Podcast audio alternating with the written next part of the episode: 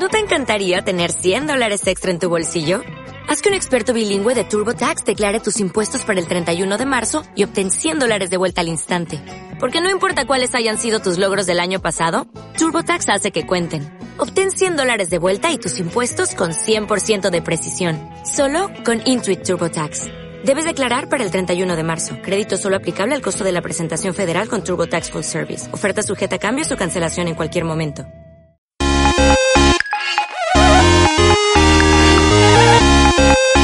Educación, Ciudadanía y Bienestar Digital, un podcast de pantallas amigas presentado por Begoña Beristain.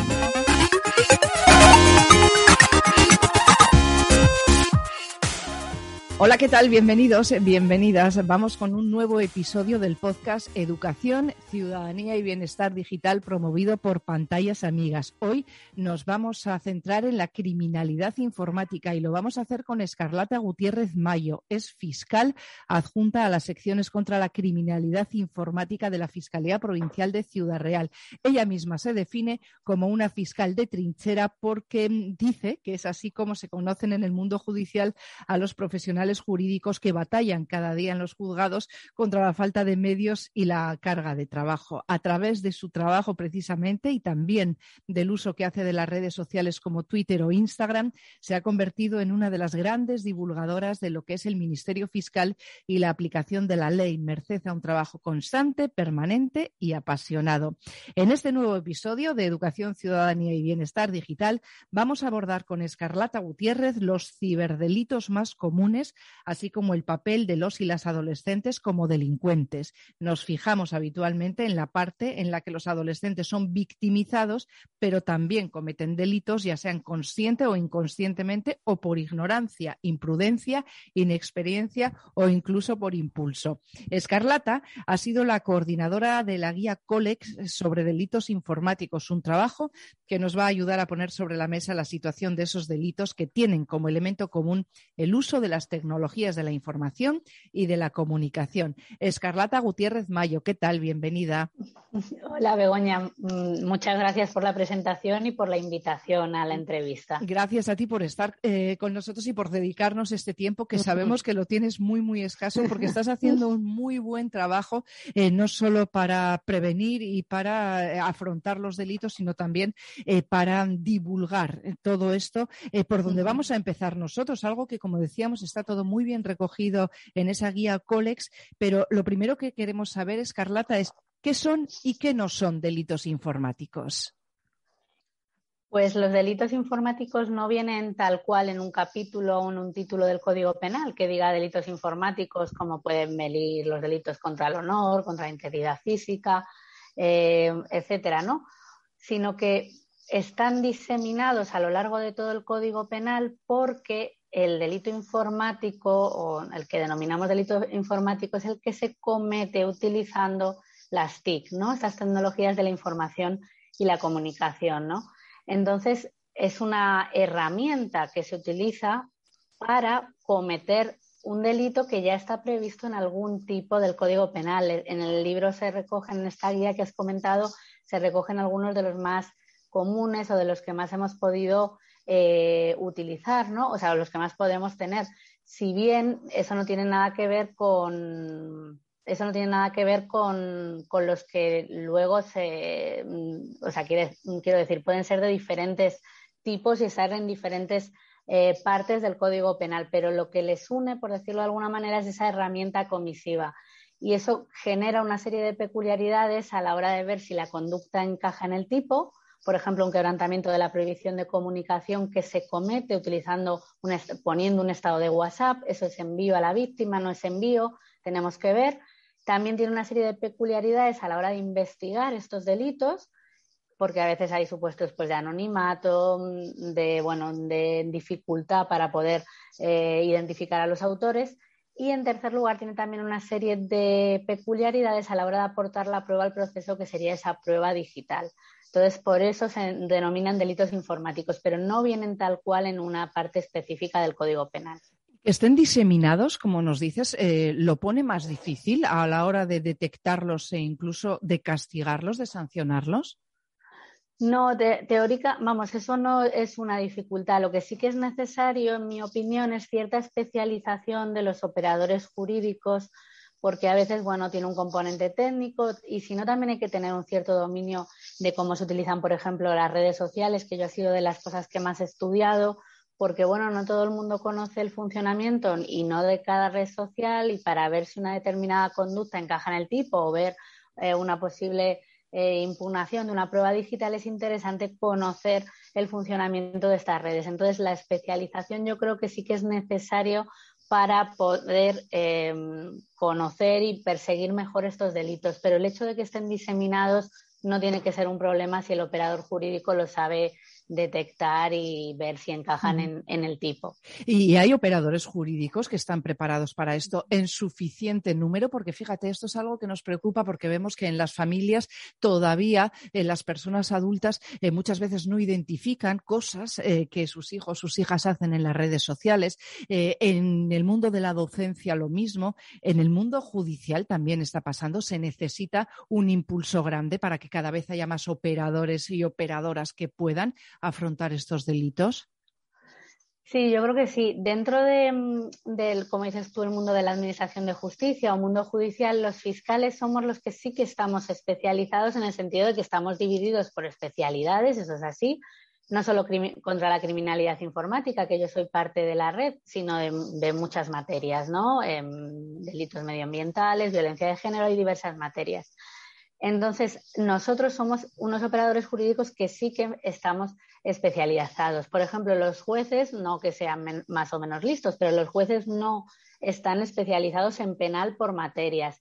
Luego, abogados puede haber que sí que, y los hay, que son especialistas en estas materias. Yo creo que todo lo que sea avanzar dentro de que ya haya operadores, pero todo lo que sea avanzar, dar eh, y recibir cursos formativos, leer, aprender, en este ámbito es muy interesante. Y desde luego, si por lo que sea no se tiene la especialización, pero toca un caso de estos, pues intentar estudiarlo bien, estudiarlo a fondo. Si hay que auxiliarse, nosotros es de policía judicial, ¿no? Que tienen peritos. Pero si la, una parte privada tiene que auxiliarse de un perito informático, pues que se auxilie porque hay que conocer bien estos delitos porque si no es complicado eh, sacar las causas adelante. ¿Y la ciudadanía es consciente de que existen estos delitos, de que las eh, cosas que hacemos muchas veces a través de, Internet o en las redes sociales pueden tener consecuencia? ¿O todavía pensamos que como no lo vemos y no lo tocamos, eh, es algo que, bueno, que te pillen en esto es muy difícil?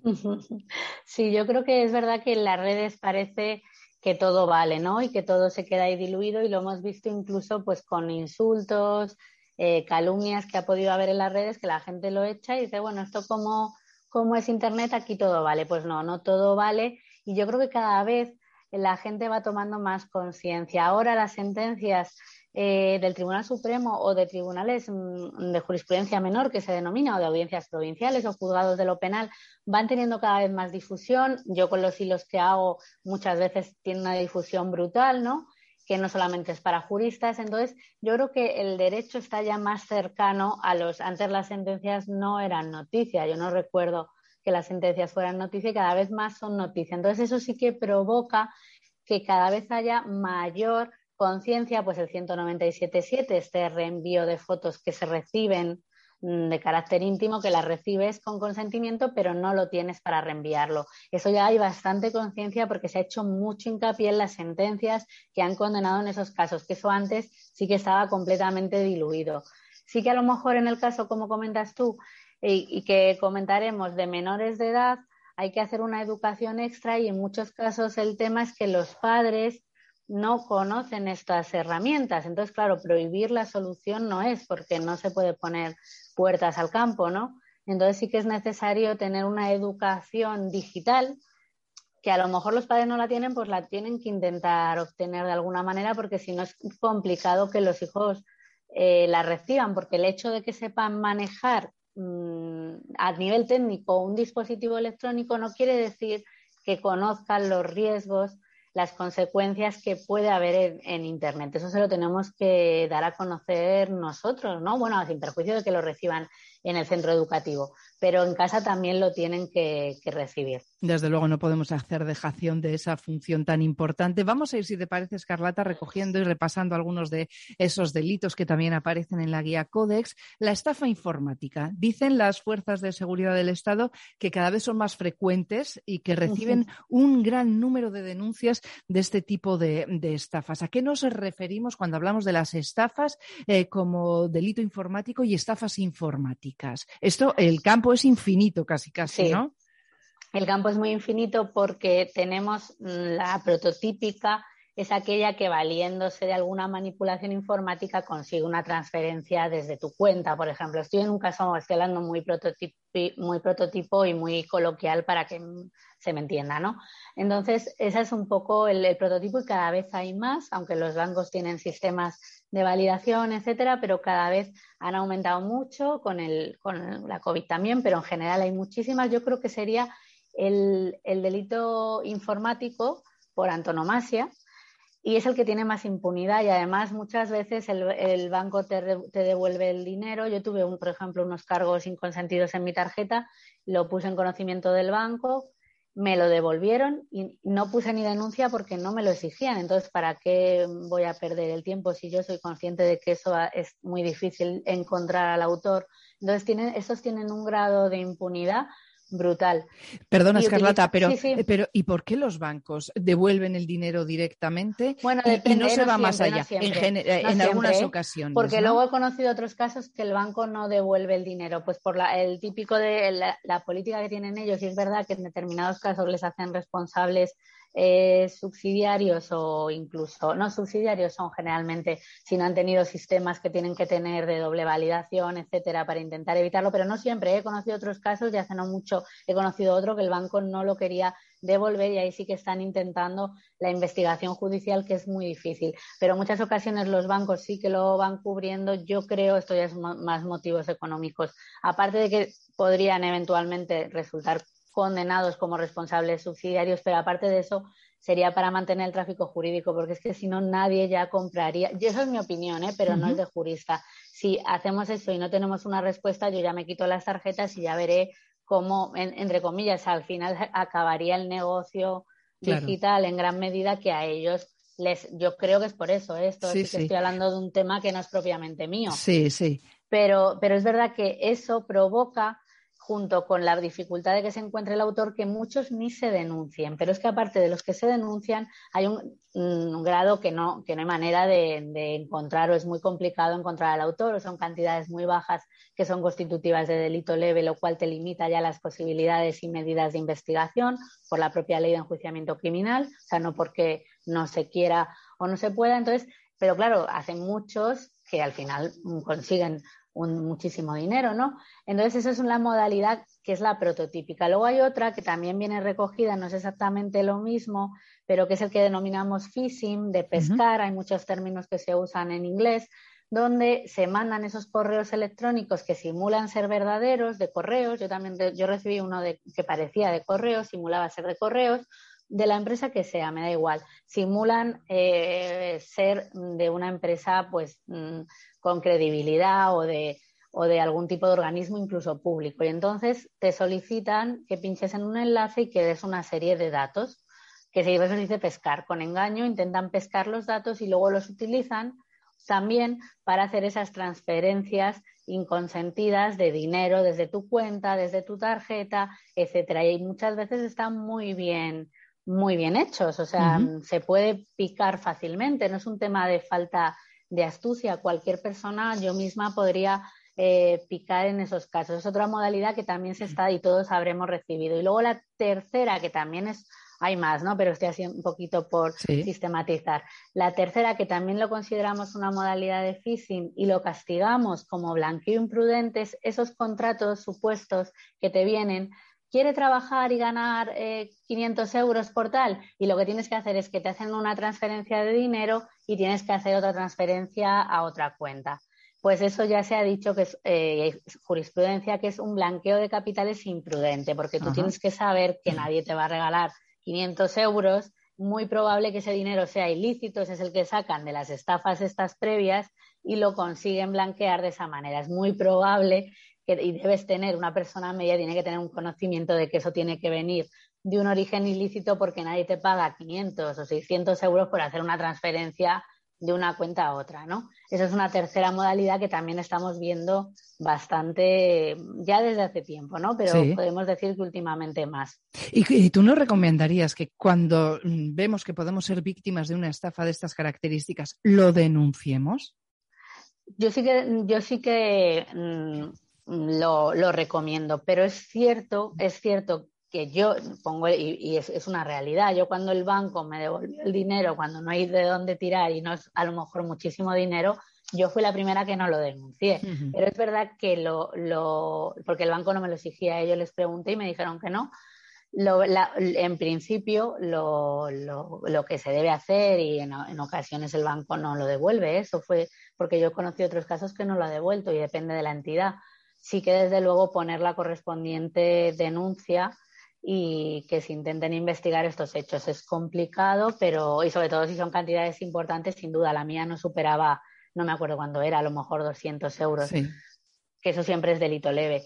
Pero desde luego cuando ya son cantidades más importantes, que superan 400 euros, que ya es un delito menos grave, sí que, sí que hay que denunciarlo.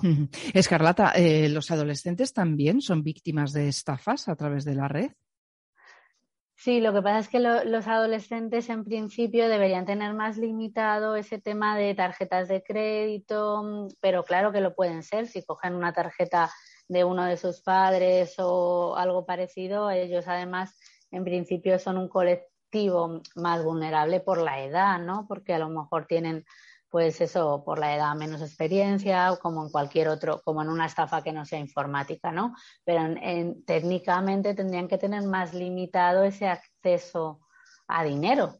Pero es verdad que hemos tenido diversas estafas en las que sí en un primer momento se contactaba con, con el menor y aunque luego, en estos casos, sobre todo de las que yo recuerdo con menores, víctimas me refiero, eran casos en los que en páginas mm, de, que se ofertaban productos contactaban para comprar una cosa, hacían la transferencia de dinero y nunca se llegaba a entregar la cosa. Yo esos casos sí he tenido varios casos con menores de edad. el dinero luego era de los progenitores, que por supuesto acudían al juicio, pero sí que se, se había realizado toda la maniobra de engaño con el menor de edad, que en mi opinión es más fácil y yo en esos casos siempre pido mayor pena por mayor gravedad de los hechos porque la víctima pues era menor de edad. Escarlata, ¿qué es el delito de daños informáticos? ¿De qué estamos hablando cuando decimos delito de daños informáticos? Ese delito afecta, afecta más a las empresas que a los particulares, pero sería eh, ese lo estoy explicando de manera muy coloquial, ¿eh? no, porque no, esto no va dirigido en principio a juristas. Es eh, cuando se entra en un, en un, sistema informático y o bien se cogen a, lo mejor archivos, pero sobre todo se destruyen o se, se alteran esos archivos. Y lo que se está haciendo con, con empresas es, que ahí también hay una amenaza, claro, eh, es coger, entrar en sus sistemas, coger archivos y mm, decir que no se recuperan hasta que eh, se haga una transferencia de dinero, ¿no? Y las empresas sí que muchas veces no denuncian porque les supone un, problema de credibilidad, ¿no? Y de, seguridad y de marketing y les puede afectar y les afecta negativamente en su, en su facturación, ¿no? Google, una serie de eh, las que sean, ¿no? les puede suponer un, problema importante reputacional, además de todo lo que les está suponiendo. Entonces, esto que cada vez se iba haciendo más, ahí eh, se ha metido, hay una parte que está dentro de los delitos contra la intimidad, cuando se alteran ficheros, bueno, y otra parte está propiamente con los daños, pero viene, viene a ser el destruir entrar en un sistema informático para destruir archivos, etcétera, que estén en el mismo.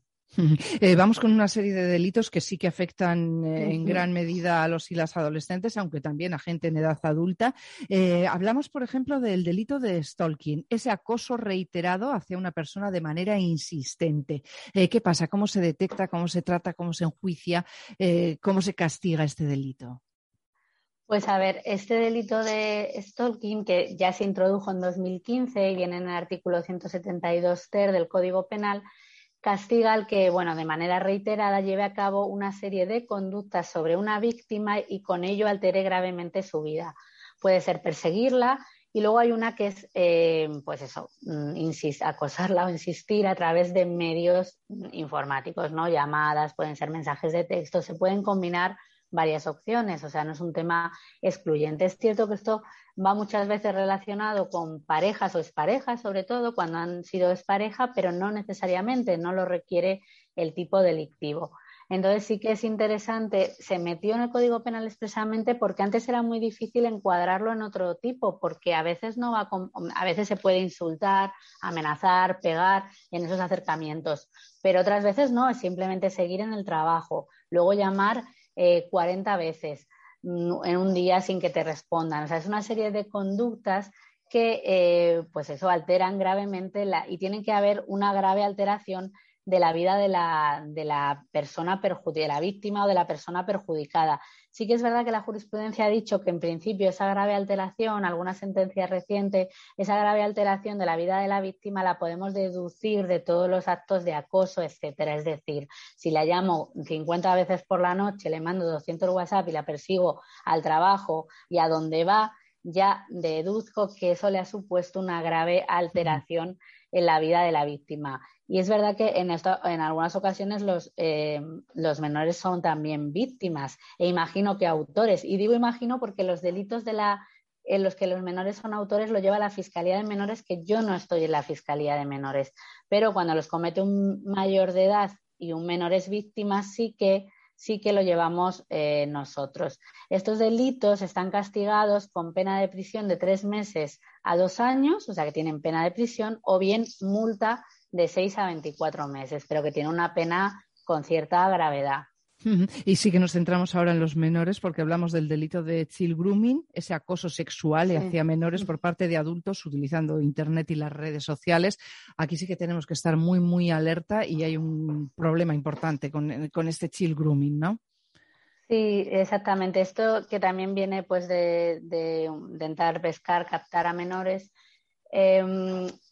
Hay dos modalidades, ¿no? Una es ah, contactar con un menor para llegar a tener un encuentro, ¿no? Pero la otra que también se está aplicando bastante, el otro apartado, es, eh, bueno, tener contacto con un menor y solicitarle que te mande fotografías de carácter íntimo, ¿no? Ese caso ocurre relativamente bastante porque en diversos foros o grupos o incluso redes sociales tal cual, Instagram, mandando mensajes privados, el autor mayor de edad se hace pasar muchas veces por un menor de edad eh, o por una, una, incluso si es una chica por otra mujer, otra amiga o por un chico más, un chico joven y menor de edad también. Y entonces a raíz de ahí, pues si empiezan a ligar, tal, le acaba eh, pidiendo esas fotografías. A veces hay un paso más porque ya teniendo las primeras fotografías se le puede amenazar o intimidar para que si no le manda más, eh, se rebelen. Eso ya sí que se ha dicho por una sentencia reciente que sería agresión sexual cometida a través de, Internet o de medios telemáticos, pero se intimida para provocar un comportamiento sexual que no solamente es agresión sexual si yo toco a alguien empleando intimidación, sino también si le hago tocarse ¿no? con ese contenido sexual. Ese sería ya un paso más. Pero el paso previo solo de solicitar esas fotografías que mande de un menor de edad ya es ese delito de child grooming en 183 ter del Código Penal. Y eso sí que se nos da bastante con víctimas, yo lo sí que lo hemos tenido con mayores de edad el autor y con víctimas, eh, bueno, es que eso necesariamente es así, ¿no? Y con víctimas menores de edad. Y eso sí que es, es bastante mm, preocupante y ahí sí que juega un papel sin duda nosotros no bueno, prevenimos lo que podemos, pero estamos ya en el momento en que el delito se ha cometido, ¿no? Eso sí que juega un papel preventivo muy importante, la educación a los hijos, mm, que tampoco tiene que ser completamente de no, no mandar nunca ninguna fotografía, o sea, no es tampoco una cosa así, pero sí que de ver los peligros que se puede tener, de intentar validar de diferentes maneras eh, la identidad de la persona antes de, porque claro, las redes eso es lo, lo, que tiene, ¿no? Que permite ese anonimato que se diluye, ya no anonimato, sino la identidad fingida, hacerte pasar por otra persona, que es lo, lo que muchas veces ocurre para engañar y conseguir esas fotografías. Claro, pero eso fíjate que es algo que se me ocurre eh, que es eh, prácticamente imposible de solventar, ¿no? Esa posibilidad de que algo sea anónimo o, sean identidades fingidas. Ahí, como dices, es la educación y el tener alertas, ¿no? Claro, tener alertas, tener precaución hasta, por ejemplo, no conozcas en persona a alguien. Hasta que no quedes de una, o sea, por supuesto puedes hablar, pero si quieres tener un grado más de intimidad, que yo no estoy diciendo que no se pueda tener, o sea, mi, nunca ha sido mi discurso que una mujer o un hombre no pueda enviar una foto de contenido íntimo. Eso depende de la libertad de cada uno, ¿no? Pero la, y luego, desde luego, lo que no se puede hacer es reenviar. Eso es lo que es delito. Hay que poner el foco ahí, no el foco en quien lo envía. Oye, cada uno en el ejercicio de su libertad hace lo que considera oportuno, ¿no? Y de su intimidad. Y la comparte con quien considera oportuno. Pero sí, si mm, de algo puede servir, tener esa prevención y sobre todo en menores de edad, si quieres pasar a un grado más de intimidad, pues a lo mejor primero conoce en persona, en un sitio público, por supuesto, va a ser peor el remedio que la enfermedad, en un sitio público para cerciorarte, pues eso de que es una persona lo que está, lo que está diciendo, ¿no? Porque hemos tenido muchísimos casos de hacerse pasar por el autor, un chico o incluso chica de 14 años, de 15 años y ser un señor de cincuenta y tantos. pero muchos, muchos. Entonces, eh, por lo menos ir pasando esos filtros, esos, eh, porque si se le dice a un menor que no haga algo, se le prohíba, lo que no va a hacer es, no te va a hacer es caso. O sea, eso está clarísimo. Entonces, si se le puede dar alguna idea de sí, sí, bueno, eso ya se verá, pero por lo menos eh, intenta de alguna manera cerciorarte de que es esa, esa persona. Me parece muy importante este cambio de discurso, Escarlata, porque hasta hace relativamente poco eh, se decía, no, esto no hay que hacerlo y se criminalizaba incluso a quien eh, había mandado una foto porque cómo se le ocurre eso, jamás hay que hacerlo. Es, entra dentro de la libertad de cada uno, ¿no? Eh, es saber hacerlo, saber cómo hacerlo y tomar estas precauciones, pero no estamos hablando de mm, tendrás ah. prohibido, será la culpa tuya si te pasa algo, ¿no? Es muy importante ese cambio. Eso yo también viene, yo siempre he tenido ese discurso porque primero yo soy de una generación millennial que ya tuve móvil con 13 años, no internet, pero tuve ya móvil de mensajes con 13 años. Entonces yo me he criado ya mucho con, con tecnología.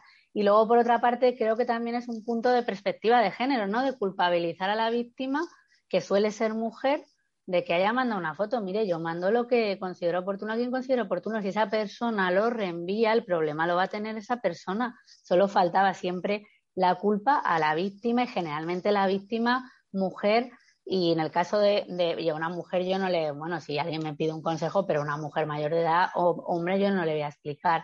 Pero desde luego los menores de edad que todavía están formando su personalidad, que no tienen la misma experiencia en la vida, aunque, es, aunque sepan manejar el móvil mejor que nosotros, eso al final no es experiencia en la vida, no nos equivoquemos. Y la experiencia de gente que engaña, que finge lo que no es, se va adquiriendo y todo lo hemos adquirido con el tiempo, de, sin redes y con redes. Entonces eso se lo tenemos que intentar transmitir nosotros y desde luego prohibir. A mí es que no me gusta, pero es que aparte yo soy usuaria y lo he sido de estas tecnologías. ¿Cómo se lo voy a prohibir a mis hijos? Sería surrealista. Creo que la idea es educar, limitar, por supuesto, el tiempo de uso, pero prohibir no vas a conseguir. De hecho, he tenido casos de menores víctimas que mandaban fotografías a diferentes, además, eh, autores mayores de edad y los padres que ya la habían pillado previamente, lo decían en la denuncia, la quitaron el móvil, no tenía ni móvil y lo hacía a través del móvil de una amiga y de la cuenta de que se, que, se ponía en el móvil de una amiga. O sea que incluso en ese punto no vamos, si alguien lo quiere hacer o, no vamos a poder ni aun prohibiendo completamente los teléfonos móviles. Hay que educar e insistir en eso. Sí, estábamos hablando del chill grooming, pero muchas de las cosas que has dicho, Escarlata, nos sirven también para hablar del sexting, ¿no? Sí, ese, ese es el que estaba hablando precisamente. El 197.7, que se introdujo en 2015, había cuenta de lo sonado que fue un caso, el de olvido hormigos, ¿no? Y que se vio que estos hechos no encajaban en ningún tipo porque no encajaban en el Código Penal, pero se entendió la necesidad, y yo lo comparto, de que estén castigados penalmente, ¿no? Porque también son un atentado a la intimidad. Y eh, lo que tiene de característico frente al resto de delitos contra la intimidad es que esa fotografía la has tenido con el consentimiento de la persona, pero esa persona no te da ningún tipo de consentimiento para que lo reenvíes.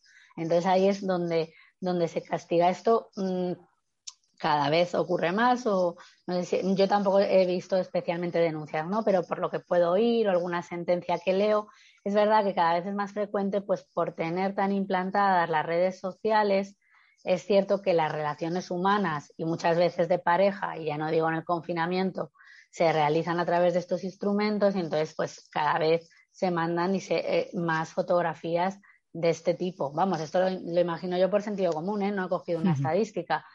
Entonces, claro, en un momento a lo mejor de, ruptura, no, no, no, siempre, pero suele ser en momentos de ruptura para mm, intentar amenazar o extorsionar, por decirlo de alguna manera, a la otra persona o como venganza, se difunden esas imágenes. Entonces, eh, pues esto tiene reproche y es lo que hemos dicho, no hay que penalizar a la víctima, que oye, cada uno mm, sabrá, además hay una sentencia del Supremo que lo dice expresamente, que no se puede eh, castigar a la víctima que ha querido compartir la intimidad con quien ha querido para que luego eso tenga que verlo y ser expuesta a, todo el mundo, ¿no? Sin duda. Eh, los adolescentes, ellos, ellas, eh, cometen también este tipo de delitos.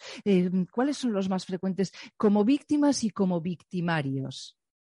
Sí, o sea, de los que ellos cometen, te digo que con sinceridad y franqueza que no puedo decirlo porque nosotros no estamos en, la Fiscalía, de, menores. Eso lo llevan los fiscales de menores. De los que ellos son eh, víctimas, que eso sí que lo conozco bien porque son, los cometen mayores de edad y son víctimas ellos, em, los que más yo he visto relacionados con este tema, con delitos informáticos, son eh, las estafas, la modalidad esta que, hemos dicho de, sobre todo de anuncios, de venta de cosas y que luego se hace esa transferencia y luego no hay este envío. Esto mm, ha, pasado bastante con víctimas, o yo lo he visto bastante con víctimas menores de edad, y luego esos que atentan a la libertad o indemnidad, indemnidad en el caso de menor sexual, ¿no? Sobre todo en ese punto del chill, el chill, más que 197.7, que se lo he visto, no lo, no lo recuerdo con víctima ni menor ni mayor de edad, porque además es un delito que yo estudio bastante, iba a decir me gusta mucho, que esto queda muy friki, pero es un delito que yo estudio bastante y estoy muy pendiente de ese delito. Y ese yo creo que no lo he visto. Pero el 183 ter, el chill grooming que hemos llamado, ese apartado segundo, ese lo he visto bastante con víctimas menores de edad. También incluso ya unido a mm, esas amenazas, lo que podría ser la agresión sexual, de mándame, si no me mandas más, y muchas veces no denuncian, pues por miedo, vergüenza, sentimiento de culpabilidad, etcétera, hasta que a lo mejor ya están en una situación de tal ansiedad o tal estrés que, bueno, muchas veces se lo notan los padres y les preguntan o les cogen el móvil tal, o ya incluso ellos no, no aguantan más. Eso también he visto bastantes de, de esos. Esos serían los, los dos tipos que más he podido ver en el caso de víctimas menores de edad. Stalking lo he visto menos también. Diría de esos dos sobre todo. Oye, eh, ya hemos apuntado también algunas eh, formas de prevención, el papel de las familias y, los educadores en todo este tipo de delitos. Me parece que es fundamental, ¿no? Sobre todo eh, que está muy bien que gente como Escarlata nos haga hilos, nos enseñe, porque aprendemos muchísimo contigo, pero las familias son fundamentales ahí, ¿no? Casi, casi más diría yo que el centro escolar. El primer, la primera forma de pararlo tiene que ser la familia familia. Sí, sí, sin duda. La primera forma de Edu, como, hemos dicho, por mucho que sepan manejar tecnológicamente un teléfono, no conocen todos los riesgos, las implicaciones, pues como el que sabe manejar un coche no tiene que saber conducir, no tiene que saber, sino estudiar las señales, etcétera, no, no aprendes. Entonces aquí es verdad que hay ese papel importante y cada vez más de educación digital. ¿Qué problema veo yo? Primero, por lo que veo de familias de entornos, no porque haya visto una estadística oficial, ¿no? Pero lo que yo he podido ver, que muchas personas, eh, mm, diría un poco más mayores que, yo, yo tengo 36, un poco más mayores, a lo mejor de mi edad, pero un poquito más criminalizan o que no utilizan las redes, las criminalizan ya en sí mismas. O sea, es verdad que tienen cosas malas, pero Internet y las redes tienen también cosas buenas. Entonces ya están completamente eh, sugestionados y las criminalizan y entonces casi es una prohibición absoluta, ¿no? Y luego los que no están en ese punto de prohibición absoluta o muy limitada, o a lo mejor no las criminalizan, pero están, no están en un punto tan radical, pero tampoco conocen bien porque no las utilicen o no los tal, tampoco conocen bien o porque no están metidos en esto. Normalmente yo aparte es que estoy metida en el, por me gustan, pero aparte es que en el trabajo veo muchas cosas. Una persona normal que trabaje en otra cosa, no es que yo sea normal, pero una persona que trabaje en otra cosa no está acostumbrada a ver tantas cosas, tantas artimañas, entonces mm, a lo mejor no es consciente tampoco ellos mismos ni del funcionamiento ni a lo mejor de los peligros. Entonces yo creo que tener, intentar informarse, hay muchos libros, hay un libro de Laura Davara que es la guía, una guía definitiva sobre las redes sociales que es muy interesante. Hay diversos libros que los padres a lo mejor pueden echarles un ojo, ¿no? Eh, aparte del que yo tengo, por supuesto, pero es verdad que hay otros que son de lenguaje menos técnico, más divulgativo, y eh, se, le, se puede ayudar pues, a entender las redes, algún riesgo por saber, mm, si tampoco hay que ser un experto, pero cuatro o cinco ideas, intentar sentarse con los menores, no sabría a partir de qué edad, pues a partir de la edad que le dejemos un poco un dispositivo con acceso a Internet, aunque sea en horas limitadas, ¿no? Pues en esos momentos que yo siempre pregunto a partir de qué edad es y nunca eh, termino de descubrir un dato fidedigno. Supuestamente las redes sociales no las pueden utilizar antes de 14, pero mm, pueden mentir con la edad muy fácilmente porque no hay ninguna verificación, eso lo sabemos todos. Entonces, em, cuando ya se les dé esta herramienta, que el, el propio padre se lo da porque el menor no tiene ningún tipo de independencia económica ni nada, es ahí cuando tiene que intentar hacer un esfuerzo por explicar, tampoco aturullar, pero explicar un poco las ideas más importantes y los riesgos más importantes. Sin duda, eso e invitarles a que, ya que están en las redes, les sigan a Escarlata, a Escarlata Gutiérrez Mayo, porque van a aprender mucho. Y si no les siguen sus hijos, que les sigan los adultos para aprender y poder trasladárselo también. Y vosotros, también, ¿eh? que también hacéis una labor muy interesante. Y es muy interesante que hayas estado hoy en nuestro podcast, en este episodio de Educación, Ciudadanía y Bienestar Digital, porque hemos aprendido mucho y lo dicho, invitamos a quienes nos están escuchando a que te sigan a través de Instagram, a través de Twitter, que sigan tus hilos, porque como decíamos, aprendemos mucho cada día. Leyendo a la fiscal adjunta a las secciones contra la criminalidad informática de la Fiscalía Provincial de Ciudad Real, que hoy ha sido nuestra invitada. Te lo agradecemos muchísimo, Escarlata Gutiérrez Mayo, y ojalá nos encontremos pronto en algún lugar. Gracias, un abrazo. Muchas gracias, Begoña, a vosotros. Un abrazo fuerte.